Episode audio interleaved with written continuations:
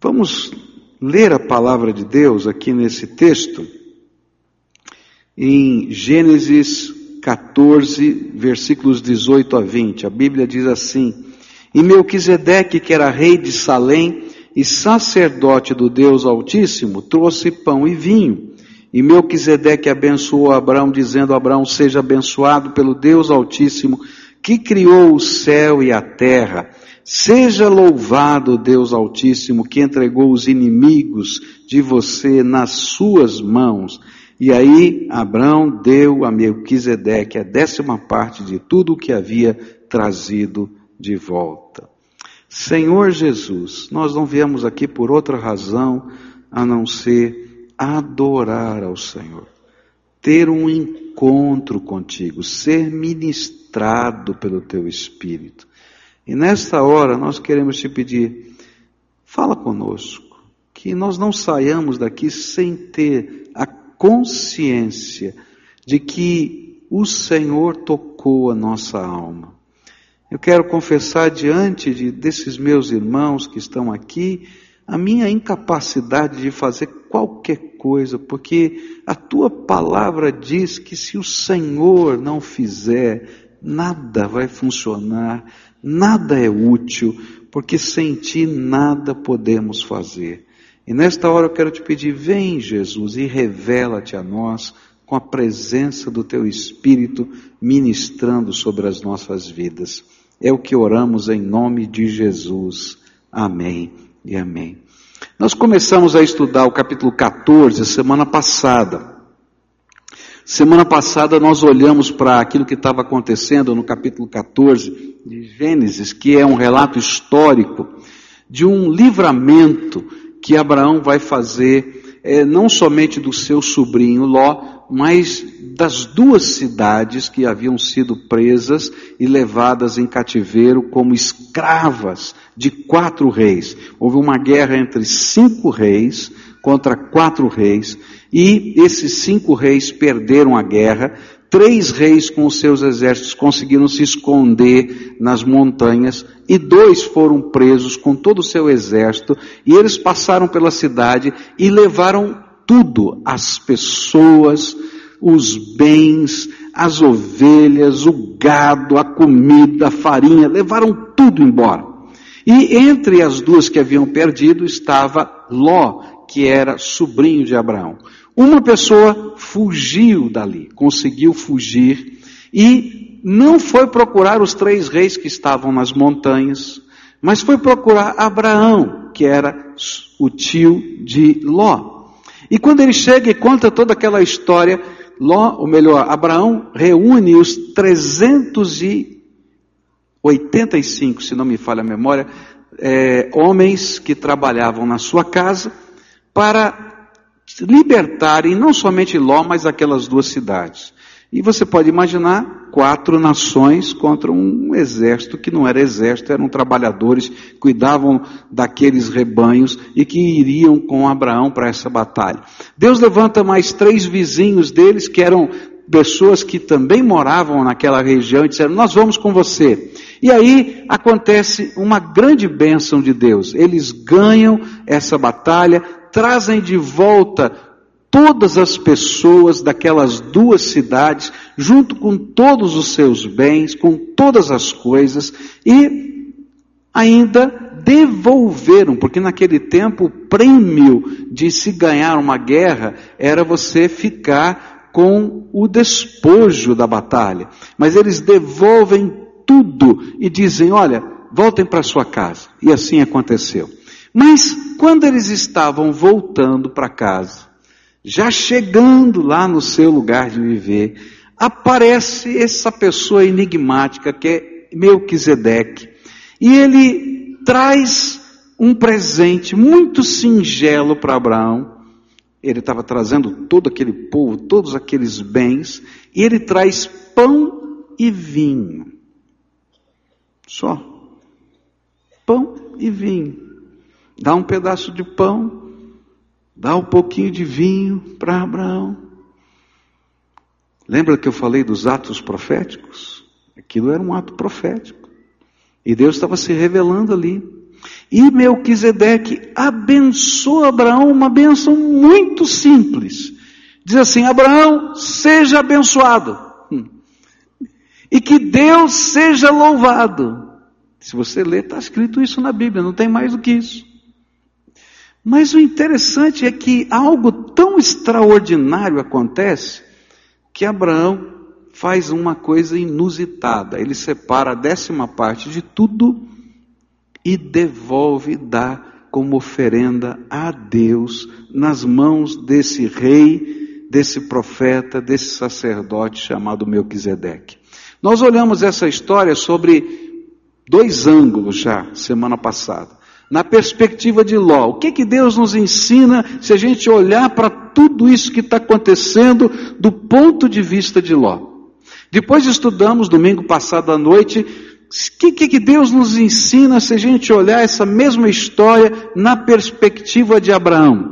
E começamos a estudar essa história na perspectiva de Melquisedeque. E hoje pela manhã a gente começou a estudar e a gente aprendeu uma coisa simples que Deus estava se revelando através desse personagem chamado Melquisedeque, através de uma figura do Messias, do Cristo que viria. E esse homem é comentado apenas em quatro lugares diferentes da Bíblia, que vai, vão ser dois salmos, o livro de Gênesis e alguns capítulos do livro de Hebreus, capítulos 5, 6 e 7. E nós aprendemos algumas interpretações sobre Melquisedeque, algumas coisas que se dizem a respeito dele, mas a lição principal foi, é um tipo de Jesus. E quando olhamos nessa perspectiva, o que é que nós aprendemos a respeito de Jesus nessa figura do Velho Testamento, que é explicada no livro de Hebreus, capítulo 7, com mais detalhes. E nós aprendemos hoje de manhã a primeira lição, que Jesus é o Rei da Justiça. E nós vimos as implicações do que significa Jesus ser o Rei da Justiça e vimos o que vai acontecer no futuro.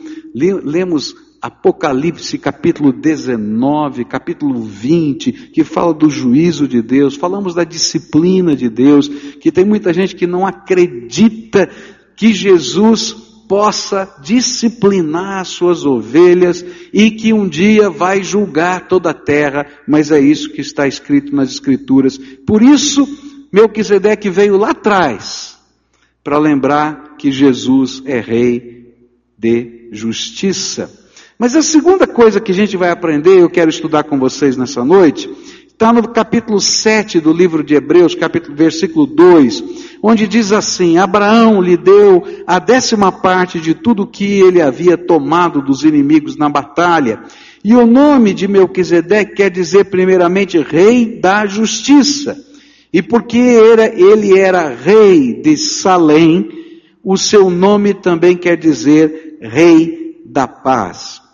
A segunda lição vem do nome do lugar do reinado desse homem. Esse lugar era Salém, uma variação da expressão hebraica Shalom. A palavra Shalom em hebraico significa o quê? Todo mundo sabe, não sabe? O que é que significa? Paz. E ele era o lugar onde o rei da justiça governa, é lugar de paz. Olha que coisa tremenda. Sabe por quê? Porque em meio à injustiça nunca existe paz. Eu estava numa reunião de pastores anos atrás, e no momento de compartilhar, nós estávamos ali juntos para orar uns com os outros, e tinha um jovem pastor que era pastor num dos morros do Rio de Janeiro, um desses morros que naquela época não eram pacificados. E aquele jovem pastor disse assim: Eu queria que vocês orassem por mim. Eu estou vivendo um momento muito difícil na minha vida. Eu estou tendo sentimentos muito conturbados. Eu dirijo uma igreja no meio desse morro e o dono do morro, porque era assim que as pessoas que eram comandante do tráfico se colocavam, eles eram os donos do morro. O dono do nosso morro tem uma questão, tem uma prática muito estranha. Ele é o dono de todas as mulheres que vivem no morro. Ele pode escolher qualquer mulher a qualquer dia, a qualquer hora e mandar levar para o quarto dele. E ninguém pode falar nada, porque senão ele mata. E agora ele deu de gostar de crianças. E a semana passada ele pegou uma menina de nove anos. E eu estou em crise, porque eu não consigo fazer outra coisa a não ser orar a Deus para matar esse homem. Estou falando sério. E ele disse: eu não estou entendendo, mas eu não consigo. Eu entro naquela favela com a minha família, com a minha mulher, com os meus filhos. Eu tenho filhas dessa idade. E eu fico pensando, Deus, tenha misericórdia. Porque no lugar onde tem injustiça, não tem paz. Por isso que o Deus da justiça, o Deus da justiça, o Cristo da justiça, o Messias da justiça, é o único que pode ser aquele que instaura a paz na vida das pessoas. Porque onde entra a graça de Deus, entra a justiça de Deus. E onde entra a justiça de Deus, vai reinar paz. E por isso o Senhor, que Ele vai, vai trabalhar essa paz, Ele trabalha primeiro colocando a sua justiça. Porém, o mais interessante é que o rei da paz, ele chega logo depois de uma guerra. Abraão é visitado pelo rei da justiça e pelo rei da paz, mas logo depois daquela batalha. Por que isso acontece? Porque a paz que Deus tem para a nossa vida não representa a ausência de conflitos. Quando a gente recebe Jesus como Senhor e Salvador da nossa vida, não significa que você vai ter uma vida sem problemas. Tem gente pregando isso por aí. É mentira. Não é isso que está na Bíblia. Jesus ensinou: no mundo tereis aflições, mas tem de bom ânimo, porque eu venci o mundo. Não significa que você vai ter um tapete vermelho cheio de pétalas de rosa e que você vai viver caminhando nas nuvens. Não existe isso. Mas aquele que é o Rei da Justiça vai estar trabalhando a sua paz na nossa vida no meio dos nossos conflitos. Porque a paz que Deus trabalha dentro de nós é plenitude da graça que envolve nossas vidas quando fazemos a vontade de Deus. E aí não importa o lugar onde nós estejamos, e não importa o que esteja acontecendo ao nosso lado, a paz que vem desse Rei Jesus é uma paz que vem de dentro da nossa alma e invade a nossa vida. Por isso ele vai chegar no meio de um conflito, no final de um conflito, o rei da paz chega naquele lugar. E é isso que a Bíblia ensina para a gente em Filipenses 4, 7, onde a Bíblia nos ensina que a paz que Jesus nos dá excede todo o nosso entendimento. É algo que não dá para explicar. Alguns anos atrás, uma ovelha minha lá em São Paulo estava muito preocupada. Ela era solteira e vivia com a mamãe. E a mamãe estava doente, já velhinha, e elas duas muito ligadas, muito amadas uma pela outra. E, e ela estava vendo que ia chegar a morte da mamãe. E ela foi me procurar para conversar, e ela disse, pastor, eu não sei como vai ser quando mamãe vai falecer. Eu estou vendo, as coisas estão acontecendo, a gente está percebendo, a hora está chegando. Sabe quando você está vendo que a hora está chegando? E eu não sei como é que eu vou lidar com a ausência da mamãe. E aí então nós oramos juntos, mas lemos a Bíblia. E eu falei para ela: Olha, querida, vai acontecer algo estranho na tua vida. Você não é que você não vai sentir saudades, nem dor, nem que esse momento da partida seja, não seja difícil, mas há uma promessa de Jesus que a paz dele guardaria a nossa mente e o nosso coração, e essa paz que guarda a mente e o coração excede a capacidade de entender. Ela falou, mas será que vai acontecer isso comigo, pastor? Olha, nós somos tão ligados. Eu falei, essa é promessa do Senhor. Ele é o Rei da paz. E aí aconteceu que chegou o dia da partida da mamãe. E eu fui até a casa deles, não é? Antes mesmo de preparar o funeral, e lá estava aquela, aquela moça, cuidando das coisas, alguns parentes trabalhando para poder resolver as questões que têm que ser resolvidas. Eu chamei de lado e falei assim: Como é que você está? Ela olhou para lá, olhou para cá e falou assim: Eu estou sem jeito. Como assim você está sem jeito, menina? Eu estou com tanta paz que eu não sei explicar por que, que eu tenho tanta paz. E agora eu estou sem jeito. Eu falei, então fica alegre, porque o Espírito de Deus está trabalhando na tua vida. Não significa que não vai ter sofrimento, luta, doença, problemas, dificuldades, significa que a presença do Todo-Poderoso na nossa vida, em qualquer circunstância, vai fazer algo de dentro para fora, dentro de nós, que a gente não consegue explicar, que é a paz do Senhor Jesus que guarda o nosso coração. A justiça de Deus nos lava com o seu sangue precioso, e onde a justiça de Deus entra, aquele lugar é lugar da paz do Espírito Santo de Deus. E essa paz de Deus excede o entendimento, trabalha a nossa alma. Não quer dizer que a gente não tenha saudades, não quer dizer que a gente não tenha lutas, mas algo de Deus está guardando a minha mente, está guardando o meu coração, no meio das várias pressões que vêm sobre a nossa vida. E essa paz é fruto da comunhão que nós experimentamos com Ele, com Jesus, por causa do pacto e do compromisso com a Sua santa e justa vontade. Olha que coisa tremenda. Lembra, Melquisedeque é um tipo de Jesus. Aquilo que está acontecendo lá é uma figura, é uma ilustração para a gente entender. E qual foi o presente que Melquisedeque trouxe para Abraão? Lembra? Pão e vinho. O que, é que lembra pão e vinho para você? A ceia do Senhor.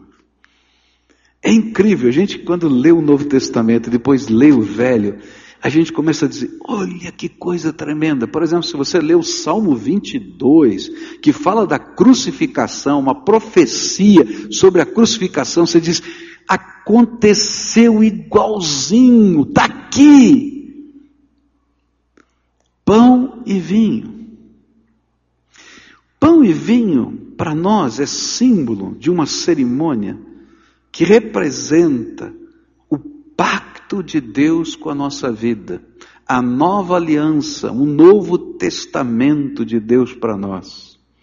Mas significa também a suprema comunhão. Alguns dizem que ele é um ato místico da suprema comunhão de Deus conosco, onde nós tomamos posse, materializamos aquilo que Jesus está fazendo conosco, e a gente vai comer o pão que simboliza, não é, é pão, é farinha, mas simboliza o que? O corpo do Senhor Jesus. E a gente toma o vinho, não é o sangue, mas simboliza o sangue do Senhor Jesus. E quando a gente faz isso, a gente está celebrando pacto e comunhão. E o que a Bíblia está dizendo para a gente é que essa paz que excede todo entendimento vem sobre a nossa vida quando eu tenho a coragem de celebrar com Jesus um pacto de comunhão por toda a minha vida. Para a gente ter a paz de Deus na nossa vida, na nossa alma, eu não preciso cumprir ritos religiosos. Os ritos religiosos não trazem a paz de Deus. Se você ler o Salmo 51, quando Davi cometeu um assassinato por causa de um adultério, ele ia no templo, oferecia os animaizinhos, ele fazia o rito. E o sacerdote molhava no sangue uma, uma planta chamada esopo, não é? Que se encharcava daquele sangue, e ele então aspergia o sangue. Quando ele aspergia o sangue sobre a pessoa, aquelas gotinhas vinham, o sacerdote dizia: Você está limpo. Mas ele saía da cerimônia, se você ler o Salmo 51, ele diz assim: Eu sei que eu estou sujo, eu não fui perdoado. Mas na hora que Natan, o profeta, chega para ele e diz: Você, esse homem, ele se arrepende, confessa o seu pecado, e ele realmente deixa Deus tratar a sua vida. Ele vai escrever o Salmo 51, vai escrever o Salmo 32, porque alguma coisa diferente do que uma liturgia acontece dentro do coração dele. Ele sente o perdão de Deus e a paz de Deus invade o coração dele. Sabe como é que Romanos diz que isso acontece na nossa vida? A Bíblia diz que a paz de Deus vem porque o testemunho do Espírito Espírito Santo falando ao espírito do homem Pascoal, do João, do Antônio, nessa experiência de pacto e comunhão, ele diz: Você não é mais aquele filho que está debaixo da ira, mas você é o filho amado do Deus vivo. Isso é paz de Deus.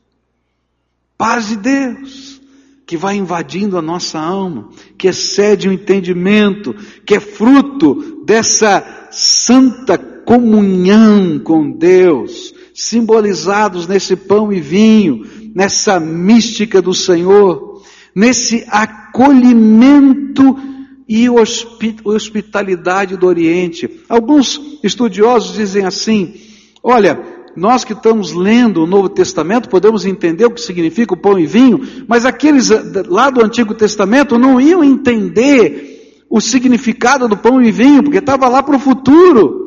Então o que, que eles entenderam? Eles entenderam um ato de hospitalidade e de acolhimento. Seja bem-vindo, eu estou aqui te abraçando. E a paz de Deus vem sobre a nossa vida, porque o acolhimento do Espírito vem sobre nós.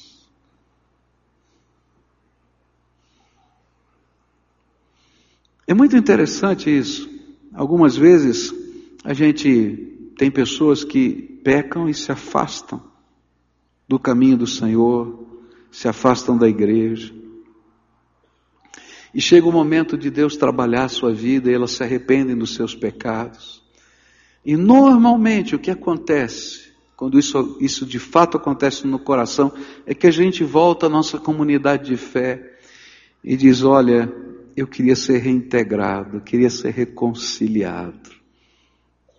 E uma das coisas que eu gosto de fazer quando, quando alguém se aproxima de mim com essa palavra, eu olhei, eu errei, eu pequei, mas eu quero me acertar, eu quero me reconciliar. Eu digo assim: vem aqui, porque eu quero te dar um abraço. E eu dou um abraço mesmo, de verdade, dou um abraço. E digo assim: eu quero dizer que você é bem-vindo na casa do teu pai e eu quero te acolher. Porque essa é a cena que a gente vai encontrar no Novo Testamento, na parábola do filho pródigo. E ele está lá dizendo dos seus pecados, das suas dificuldades, e está contando todo aquele, aquele discurso ensaiado, e o pai vai lá e dá um abraço, lhe dá um beijo, coloca a capa, coloca o anel, veste todo, e diz: Você, meu filho, estava morto mas reviveu. Sabe como é que a paz de Deus vem no nosso coração? É quando a gente sente o abraço de Jesus na nossa vida. Eu não sei o que está acontecendo na volta, parece que o mundo para, a gente está na presença do Espírito, e o Espírito de Deus nos acolhe, e isso vem de dentro da alma. Isso é paz de Deus. O Rei da Justiça é o Rei da paz. Aquele que celebra pacto e comunhão comigo, aquele que me acolhe, aquele que me protege por causa da sua presença. Por isso, a paz que Deus quer que experimentemos é fruto desta união com Jesus, desse acolhimento, desta proteção. Isso foi algo tão tremendo na vida de Abraão que não foi possível expressar em palavras. Ninguém consegue explicar o que está acontecendo no coração de Abraão. Ele pega, separa a décima parte de tudo que ele tem e consagra a Deus, como um gesto de louvor e de adoração. E sabe, é isso que acontece quando a paz de Deus entra na nossa vida. Ninguém consegue entender o que está acontecendo com a gente. Ninguém consegue entender o que está acontecendo com a gente. Durante a Convenção Batista Brasileira, houve, houve 108 batismos. Esses 108 batismos eram de homens e mulheres que viviam nas ruas das Cracolândias de São Paulo, Rio de Janeiro e Recife. E eles foram levados até a cidade de Aracaju e lá no estádio de futebol, onde teve uma grande celebração no domingo à noite, eles foram batizados. Eu tive o privilégio de entrar lá no campo de futebol e abraçar cada um dos 108. E você precisava ver a alegria deles. Cada um tentava contar um pouquinho da sua história, o que, que havia acontecido na vida deles, como eles viviam, de que jeito viviam. Algumas pessoas muito simples, outras pessoas tremendamente estudadas, profissionais que perderam a família. Um deles estava lá dizendo: Olha, eu já vivi isso, já trabalhei com isso, com aquilo, etc. Perdi tudo. Jesus foi me buscar no meio da rua, me transformou, me lavou, e sabe o que Ele está fazendo? Ele está me dando a minha família de volta. Queridos, essa é a paz de Deus que invade o nosso coração. Tem muito caminho pela frente. Ele falou para mim: não está tudo bem ainda, pastor. Mas a minha esposa está conversando comigo, está deixando que eu veja os meus filhos, a gente está podendo sair junto, a gente está podendo conversar. Deus é bom. A paz de Deus está no coração. Tem um monte de coisa que precisa ser consertada porque a vida está quebrada, mas o Rei da Justiça vai lá e resolve o problema da injustiça. O sangue de Jesus nos purifica de todo o pecado. Mas o Rei da Paz vai lá e coloca uma alegria, uma esperança, uma força, uma visão que a gente não consegue explicar, que as pessoas não conseguem entender. Vão achar que você é maluco, mas essa é a santa paz do Todo-Poderoso que está no teu coração. O Rei da Paz está entrando aí na tua vida. É isso que está sendo ensinado. E quando ele vem, alguma coisa tremenda acontece. Por isso, a paz e a entrega de si mesmo ao Senhor sempre vão andar juntos. Porque só Jesus pode refrigerar a nossa alma quando nós voltamos dos confrontos da nossa vida. Mas é também paz como fruto dessa transformação em nós mas essa transformação que geramos por não nos conformarmos com a injustiça. Eu acho que um pouquinho da alegria e da paz que estava no coração de Abraão acontecia, na hora que eu estava meditando, isso me veio à mente, isso é da minha cabeça, não está na Bíblia, tá? Mas eu acho que é bem possível que tenha acontecido. Que na hora que ele recebeu o pão e o vinho, que ele sentiu a presença do Senhor, que a profecia de bênção veio sobre ele outra vez. Ele começou a olhar as criancinhas brincando na volta dele. Aquelas criancinhas que tinham sido levadas como escravas. Ele começou a ver as mães e os pais e as famílias sentando no chão e sorrindo e se alegrando.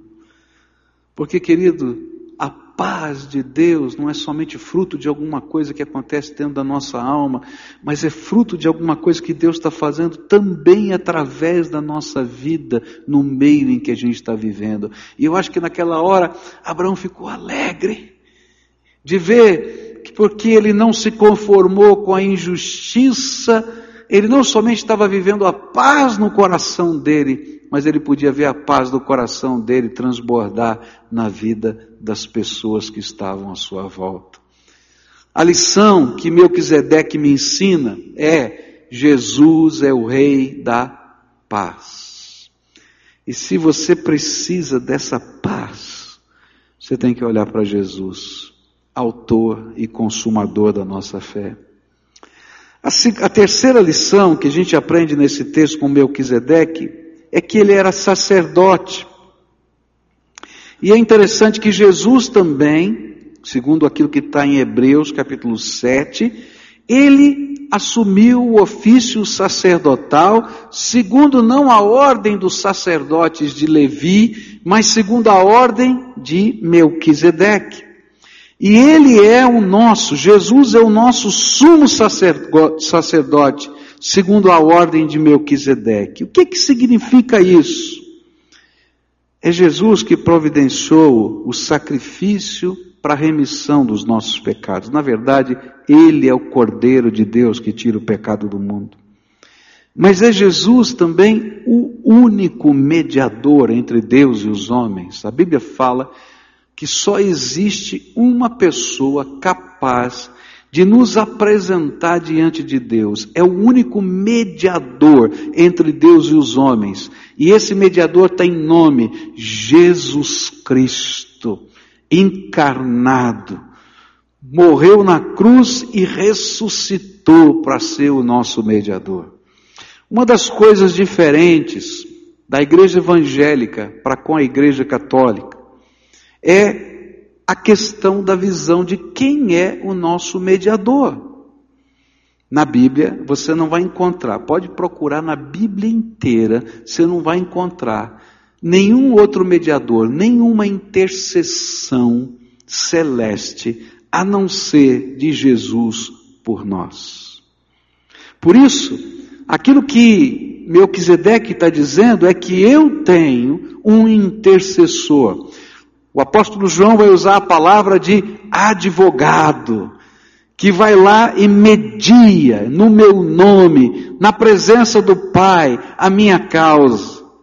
A palavra de Deus no livro de Hebreus vai dizer que esse mediador é aquele que abre as portas da sala do trono. E ele vai dizer no capítulo 4, verso 16, que eu posso entrar com ousadia na presença de Deus, porque Jesus, o nosso sumo sacerdote, abre as portas do trono, da sala do trono, e eu posso entrar lá dentro e falar direto com o Senhor da glória. Ele é o meu mediador. A paz de Deus é uma bênção. Mas, meu querido, qualquer lugar que você esteja, em qualquer momento em que você esteja, o céu está aberto se você clamar em nome de Jesus. É isso que a Bíblia está ensinando. O céu se abre, não porque teve algum homem ou mulher tremendamente bom na terra, que está lá pertinho, tem sabe intercedendo, não, porque Deus se fez carne, habitou entre nós, morreu por nós na cruz do Calvário, ressuscitou ao terceiro dia e prometeu: Eis que estou convosco todos os dias até a consumação dos séculos. Ora, eu vou falar direto com Ele, não é verdade? E sabe o que mais? Porque Jesus é o nosso sumo sacerdote. Quando a gente recebe Jesus como Senhor e Salvador da nossa vida, Ele nos convoca a sermos sacerdotes junto com Ele nessa terra. E é por isso que cada um de nós vai receber a unção do Espírito. Quando você recebe Jesus como Senhor e Salvador, o Espírito Santo de Deus vem e sela o teu coração e Ele derrama dons sobre a tua vida, e Ele vai dizer para você: Você agora é meu servo, ministra, porque eu te fiz sacerdote nessa terra. O sumo sacerdote é Jesus. Mas eu e você podemos orar pelas pessoas, abençoar as pessoas, ofertar para as pessoas, cuidar das pessoas em nome de Jesus, porque nós pertencemos à ordem de Melquisedeque. O sumo sacerdote é Jesus, mas nós nos tornamos sacerdotes junto com ele. Esse é o ensino da palavra de Deus. A quarta coisa que eu aprendo aqui com Melquisedeque é a bênção. E eu acho tremendamente interessante essa bênção. Eu fiquei olhando para essa bênção, eu nunca vi uma bênção mais simples. Olha só que bênção. Diz assim: Melquisedeque abençoou Abraão, dizendo: Abraão, seja abençoado pelo Deus Altíssimo que criou o céu e a terra. E ele continua: Seja louvado o Deus Altíssimo que entregou os inimigos de você nas suas mãos. Você já viu bênção mais simples do que essa? Fala a verdade. Eu vou te dar uma benção hoje. É como se estivesse falando isso, né? Seja abençoado. Acabou. Mas o que, que significa isso? Seja abençoado. E interessante é que quando ele falou isso, foi um negócio tão profundo que desmontou Abraão. Ele vai lá, recolhe todas as coisas, a décima parte consagra. Ele não faria isso se ele não tivesse sido tocado, se ele não tivesse convicção que a bênção de Deus estava derramada sobre ele naquela hora. E aí eu comecei a pensar, mas o que, que tem nessa bênção tão simples, nessas duas expressões? E eu vou começar pela segunda expressão. Seja louvado o Deus que entregou os seus inimigos nas suas mãos. Essa bênção tão simples, ela é profunda. É como se o profeta de Deus, o sacerdote, o rei que estava lá, tivesse dizendo para Abraão: Abraão, lembre-se do que Deus tem feito por você. Ele está voltando da batalha, está celebrando, está vendo as crianças, a paz está no seu coração. Mas aí o Senhor diz assim: lembra do que eu tenho feito por você. Reconheça tudo quanto eu tenho feito por você. Adore aquele que tem feito tantas coisas para você. E sabe qual é a grande lição que está aqui? Louvar a Deus é benção na vida de um adorador. Quer ver? Eu não sei na tua vida, mas as maiores experiências na presença de Deus, de sentir o poder de Deus, de sentir a presença de Deus, de sentir os milagres de Deus na minha vida, não aconteceram só em alguns momentos de grande angústia e clamor, mas ao contrário, aconteceram nos momentos em que me derramava na presença de Deus em adoração e louvor. É interessante isso, porque às vezes até eu tinha chegado na presença de Deus em angústia e estava clamando por uma determinada coisa. Mas aí Deus me fazia lembrar tudo quanto Ele já tinha feito na minha vida. E eu começava a adorar a Deus. E às vezes até por fé conseguia adorar a Deus por alguma coisa que ia acontecer no futuro. E naquele momento eu sentia o mover do Espírito na minha vida. E eu começava a adorá-lo. E eu me sentia abençoado por Deus.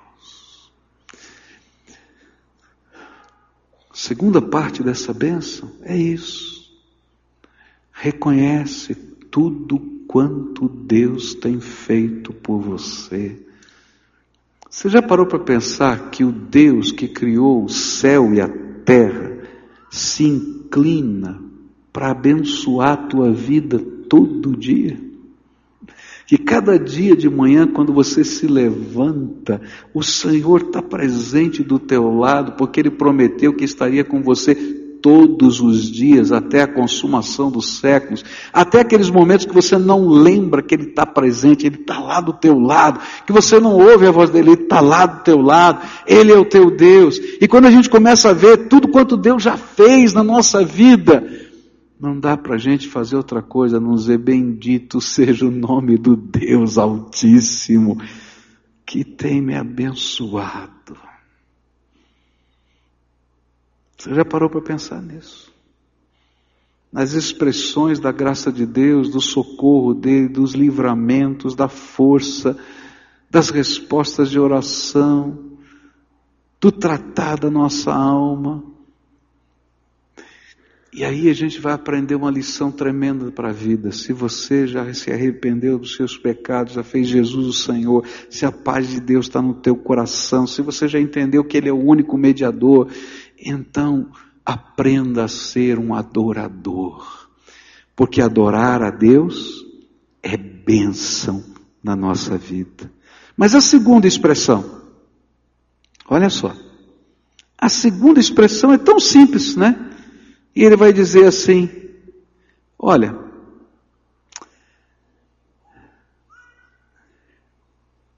seja, melhor, a primeira expressão, seja abençoado. E ela significa o quê?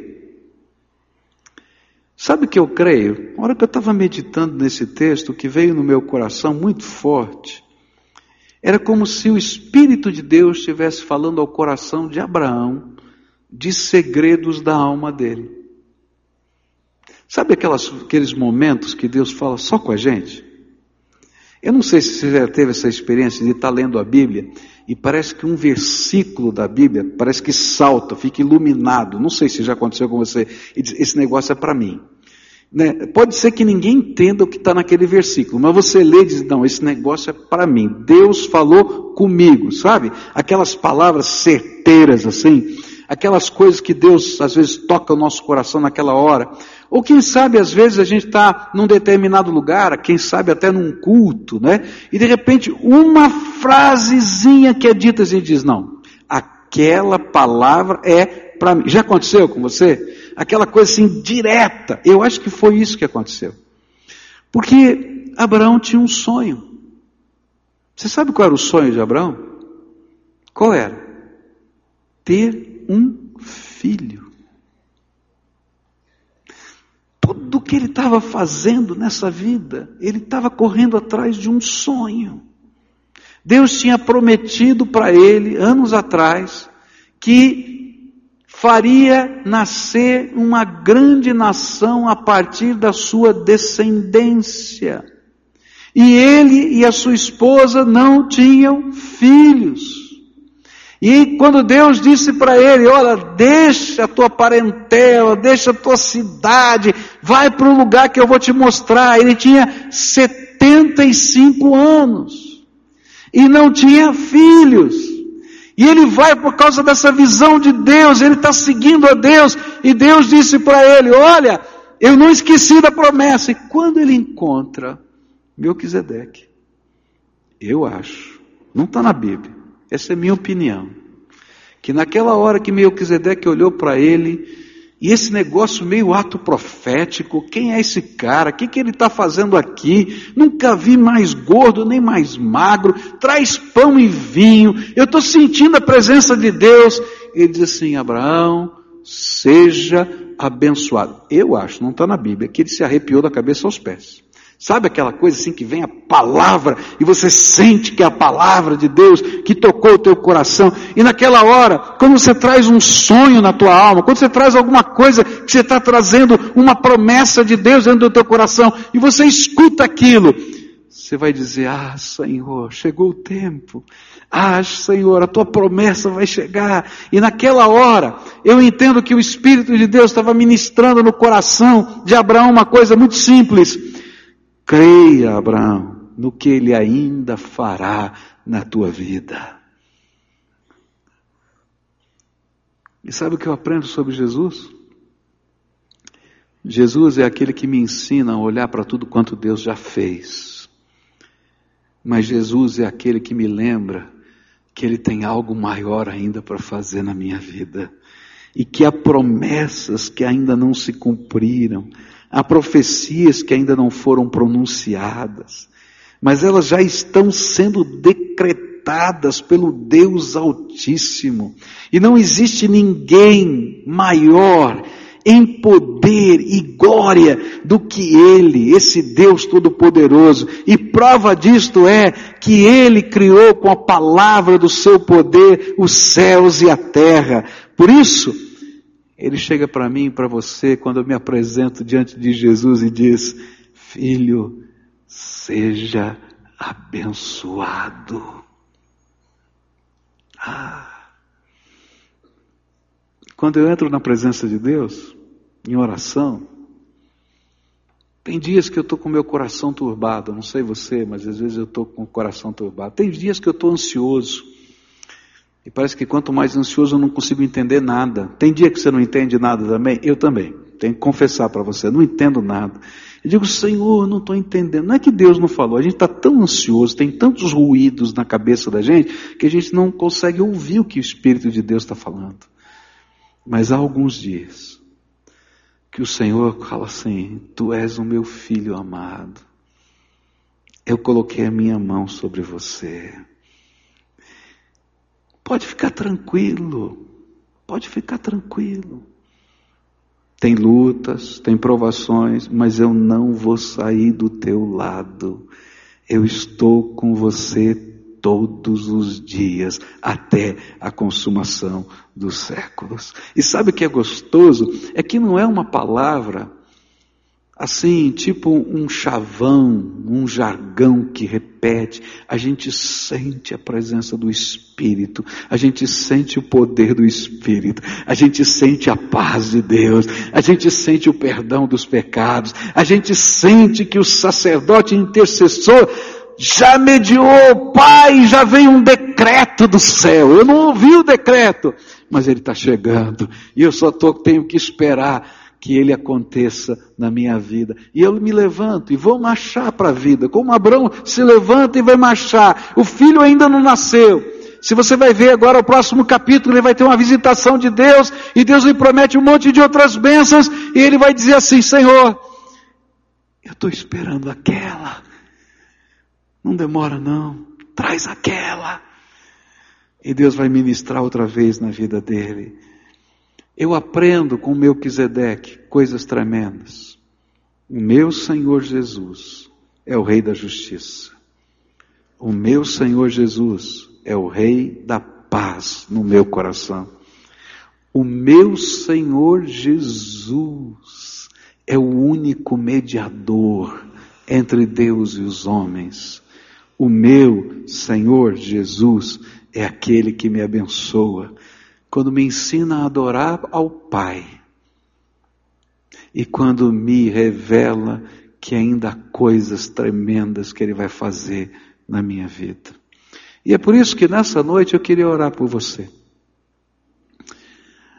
Há momentos na nossa vida que o Espírito de Deus ministra sobre nós. E hoje é um daqueles dias que Deus está ministrando sobre você. E às vezes a gente não tem paz, porque a justiça de Deus ainda não entrou no coração, e só o sangue de Jesus pode fazer isso. Só o perdão dos pecados, só a força da graça dele na nossa vida pode fazer isso. Nós precisamos de uma paz que exceda as circunstâncias da vida. Senão eu vou só ter paz quando tiver dinheiro no banco. Eu só vou ter paz quando não tiver problema. E quando é que a gente não tem nenhum problema? Eu preciso de uma paz que excede todo entendimento, que guarde a minha mente e o meu coração, que é fruto da presença do Todo-Poderoso na minha alma. Eu preciso de um mediador, porque eu não tenho. Deus não tem obrigação nenhuma de responder às minhas orações. Porque eu e você sabemos quem nós somos. Mas Jesus é o nosso intercessor, diz: Vem comigo, entra na sala do trono, eu quero te ensinar o poder do Pai. E quando a gente entra na sala do trono, as coisas de Deus começam a acontecer aqui na terra. Nós precisamos de alguém que nos abençoe. abrindo os nossos olhos para reconhecer tudo quanto Ele já fez e nos fazendo crer que ainda não terminou de fazer o que Ele tem de especial para nós. E por isso hoje eu queria convidar pessoas que estão aqui a experimentarem algo novo de Deus na sua vida. Talvez tenha gente aqui que diz assim: Eu nunca vivi esse tipo de fé que o Senhor está falando. Eu nunca experimentei esse tipo de bênção ou de paz que o Senhor está comentando. Você gostaria de experimentar? Eu queria convidar você hoje a fazer prova do Todo-Poderoso Deus na tua vida. A abrir a porta do teu coração para Jesus entrar aí dentro. Não é para ficar num nicho dentro da sua casa nem para celebrar apenas uma cerimônia religiosa, mas para experimentar algo novo de Deus na tua vida, para Ele colocar dentro do teu coração uma nova percepção da realidade que só Ele pode te dar. E como é que a gente faz isso? A Bíblia fala muito claramente. Quando a gente se aproxima de Deus, primeiro reconhecendo quem nós somos, pecadores que necessitamos da justiça que só Jesus conquistou para nós na cruz do Calvário. E com essa, esse reconhecimento, nós nos apresentamos a Ele em confissão. Sabe o que é confissão? É quando eu digo a verdade para Deus. A minha vida não está legal. Sou pecador. Tem uma barreira entre eu e o Senhor que eu não sei como tirar. E a Bíblia diz que essa barreira é verdade, ela está lá, e só Ele pode tirar. E a gente grita: tira, Senhor. E é o sangue de Jesus que nos perdoa, que nos lava, que tira tudo isso.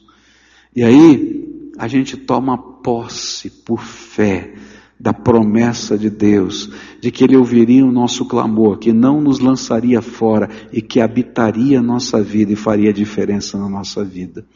Eu vou buscar um milagre. Mas não é um milagre que vai acontecer hoje e amanhã já estou precisando do próximo. Porque a coisa vai mudar. Mas é um milagre porque Jesus vai ser o seu milagre permanente dentro da sua alma. E o catedral que ele vai construir vai ser dentro do seu coração. E o poder que ele vai revelar vai ser na tua vida todos os dias.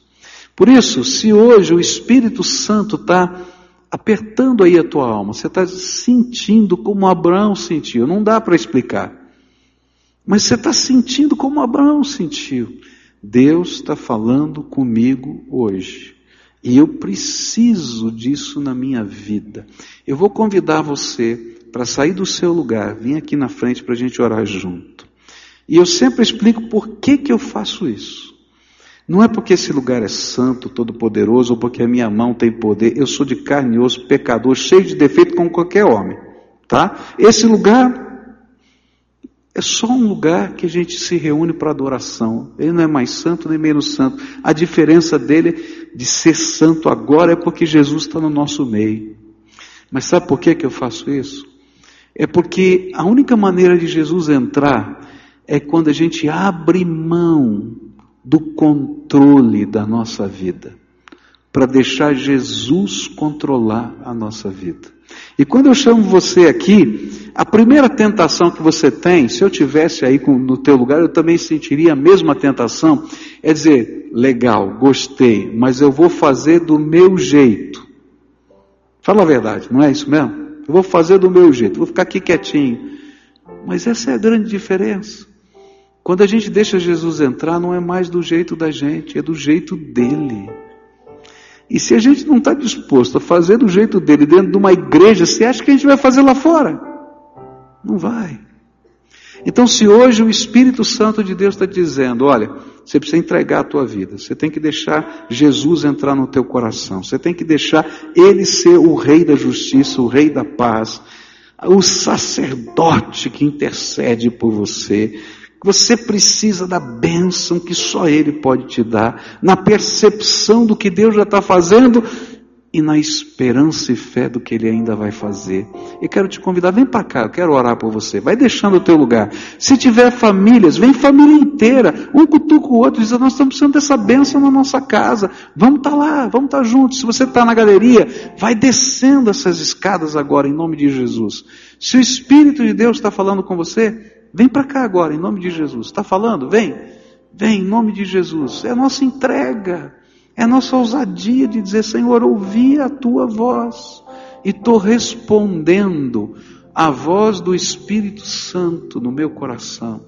Eu não sei como é que vai ser o próximo passo, como Abraão também não sabia, mas o que eu quero é experimentar aquilo que Deus preparou para mim, na sua integralidade. Eu quero que o templo dele seja construído dentro do meu coração. Eu quero ouvir a voz do Espírito dentro da minha alma. Eu quero ter comunhão e pacto com esse Deus vivo. Eu quero, eu quero experimentar algo de Deus na minha vida. Eu não quero só repetir uma liturgia. Se fosse só para repetir uma liturgia, eu não seria pastor, eu não teria paciência para isso.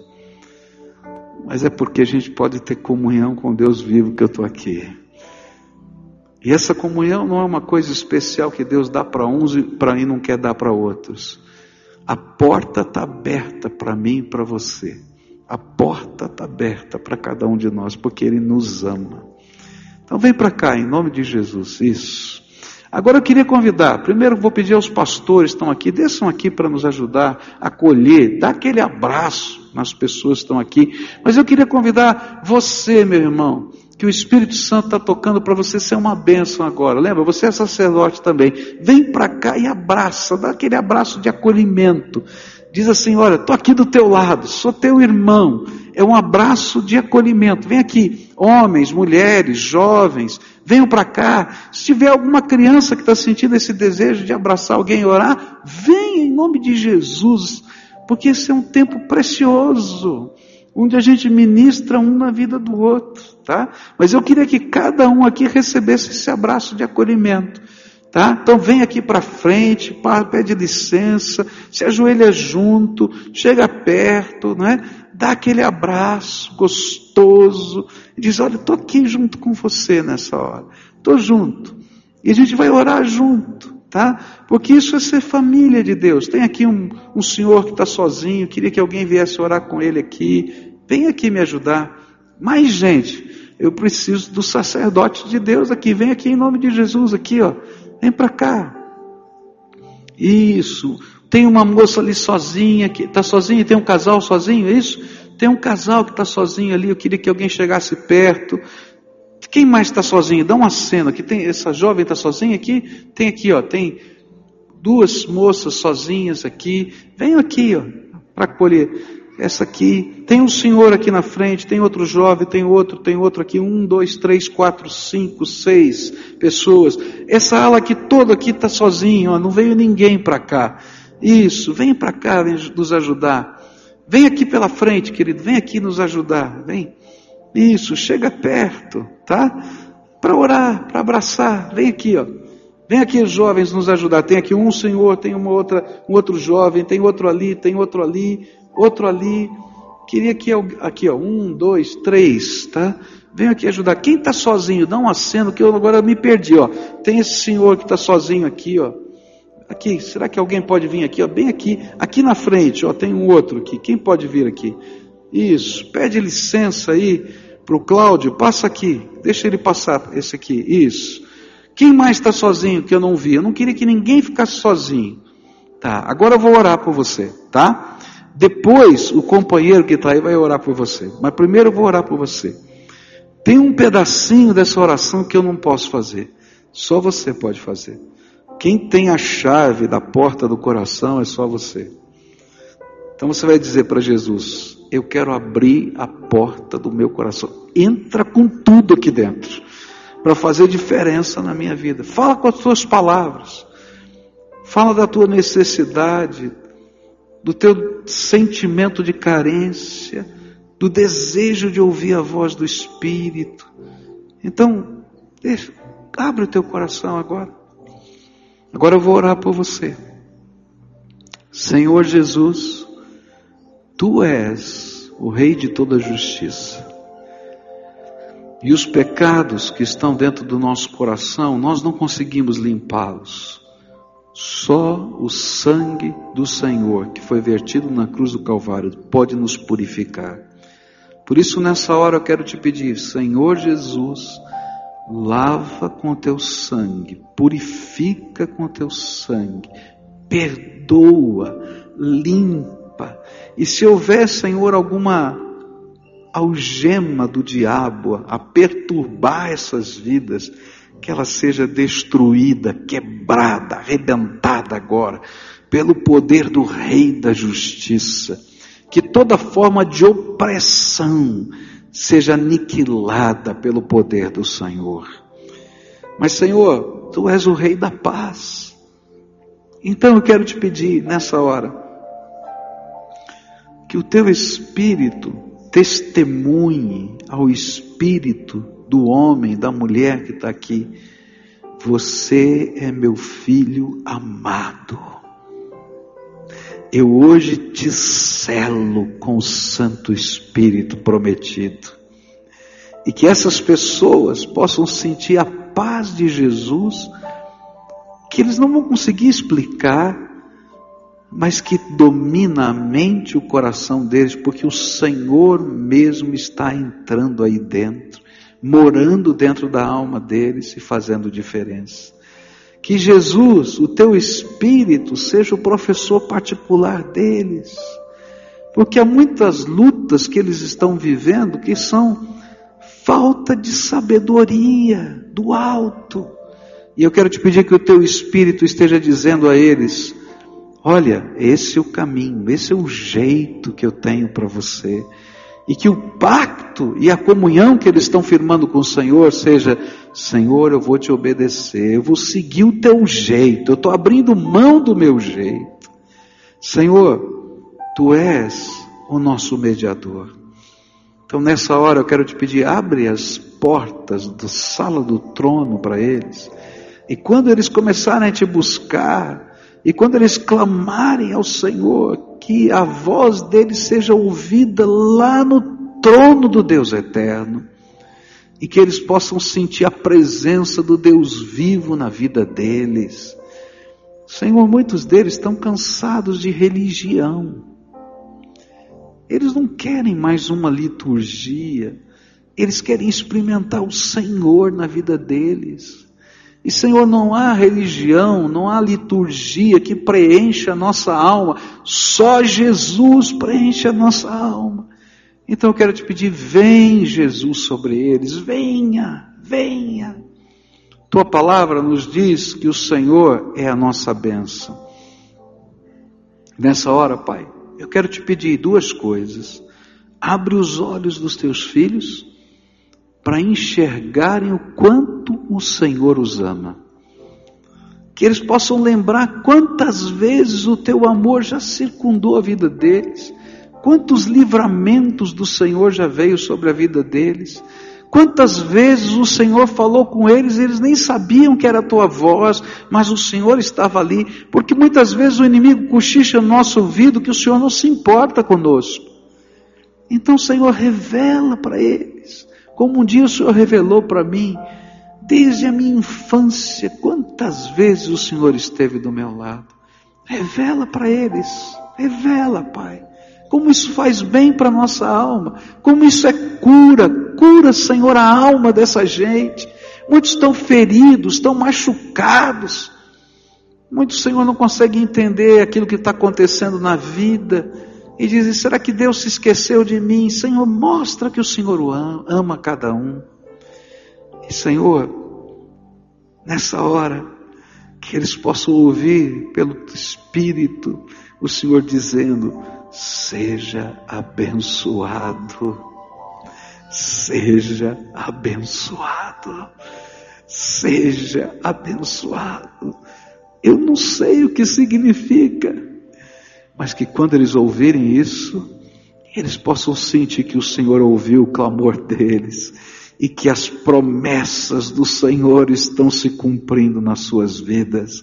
Por isso, Pai, eu quero pedir outra vez, no teu nome, com o teu espírito, diga para eles: seja abençoado, seja abençoado, seja abençoado, seja abençoado. Ó Senhor, eu posso repetir cem vezes isso, mas não vai fazer diferença. Mas basta o Senhor falar isso uma vez, e céus e terra vão se mover, porque as tuas palavras permanecem para sempre. Ó Senhor, diga o Senhor para eles, e que eles possam ouvir e saber que hoje o Senhor começou algo novo na vida deles. É aquilo que eu oro em nome de Jesus. Amém e amém. Fica de pé, querido, fica de pé, em nome de Jesus.